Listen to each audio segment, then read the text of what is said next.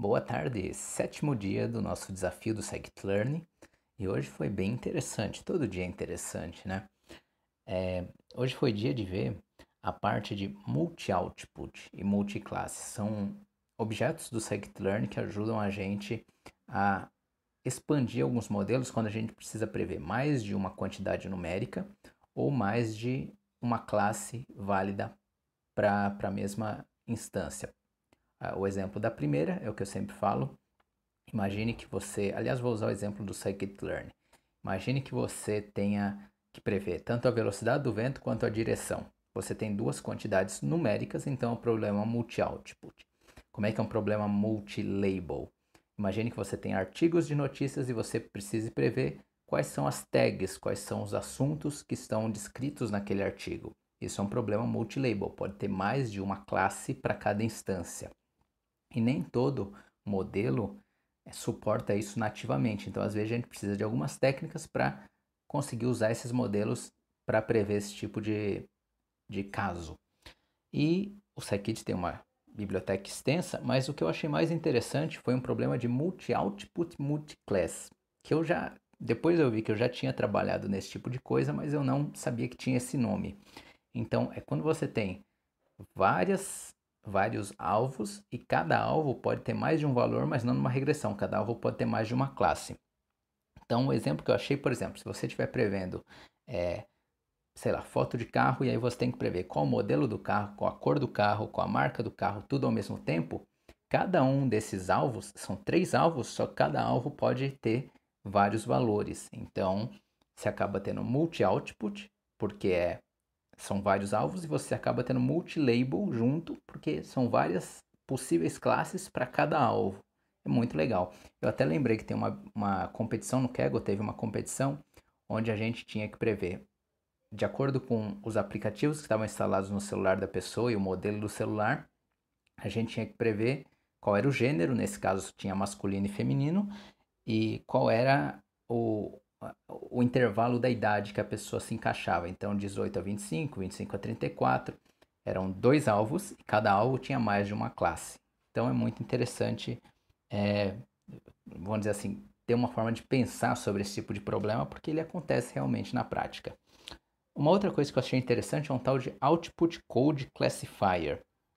Ele parece que mapeia as classes para um, um código binário e aí ele tenta prever esse código binário. Diz que ele cria menos modelos do que o, o normal, que a gente faz multiclasse, que é um contra todos, então a gente cria um modelo para prever cada classe, mas não ficou claro se ele acaba sendo melhor ou não do que o modo mais tradicional, o modo mais popular. Mas o que eu acho que é mais inter interessante que tem, tem o Classifier Chain e o Regressor Chain, que são métodos que vão treinando sequencialmente os modelos para cada classe e aí eles conseguem fazer com que modelos que nativamente não suportam multi-output consigam entender que as classes podem ser correlacionadas. Então, se você treinar um modelo para prever cada classe, o modelo não sabe necessariamente de é, relações que existem entre esses alvos. Né? Ele só vai saber daquele alvo binário que ele está tentando prever. E com esse Chain Classifier, Classifier Chain com Regressor Chain, ele treina um modelo eu até anotei aqui, ele explora correlações do target quando não é nativo. E aí ele treina com as labels como features e ele prevê com as previsões desses modelos treinados. Então, mais ou menos como é que ele faz. É, eu recomendo que se você se interessar, leia lá na documentação que é, vai estar tá muito melhor explicado. Mas imagine que você tenha 10 classes. Aí, a primeira classe você faz um modelo normal binário, um contra todas as outras. Então, prevê se é daquela classe o exemplo ou se é de outra. Só que para a segunda classe, você pega as features do modelo mais a label da primeira classe e usa como feature. Usa tanto as features originais quanto a label dessa primeira classe para prever a segunda classe. Para prever a terceira classe, você vai pegar as features originais, a label da primeira classe, a label da segunda classe como features também, para prever essa terceira. E assim você vai. Então você vai ter cada modelo a mais na tua corrente, na tua sequência, você vai ter tanto as features originais quanto todas as classes que vieram antes como features. E aí, no momento de treino, você tem todas essas labels, você treina usando as labels verdadeiras, e aí quando você for prever, você vai rodar cada classificador desse, ou cada modelo, se for uma regressão desse, e você vai colocar nos espaços onde, durante o treino, eram as labels originais, você vai colocar as previsões de cada um desses modelos. Isso que funciona bem, eu lembro que eu tentei usar isso, eu não cheguei a tentar, mas é, numa competição de multilabel que eu participei, eu pensei em usar isso, mas como eu tinha 140 classes e cada modelo demorava cerca de 6 horas para treinar, eu resolvi usar outros métodos e acabou funcionando. Eu lembro, foi segundo lugar, então não precisei dessa complexidade toda. Mas é muito interessante essa parte. Por último, tem a, a parte de Feature Selection, que não tem muita novidade, é, não, não evoluiu muito essa parte no Scikit-Learn, mas para você eu quero deixar uma dica que normalmente o melhor desses métodos de seleção, vamos dizer assim, mais de filtragem, é o Select From Model. Então imagine que você criou lá uma Random Forest, você tem as features mais importantes, só que você precisa reduzir. Vamos dizer que você tenha testado 10 mil features, só que você só queira pegar as 100 mais importantes para você é, colocar em produção para facilitar a manutenção e tudo mais. Você treina uma Random Forest nas 10 mil e seleciona as 100 que tem a maior feature importance.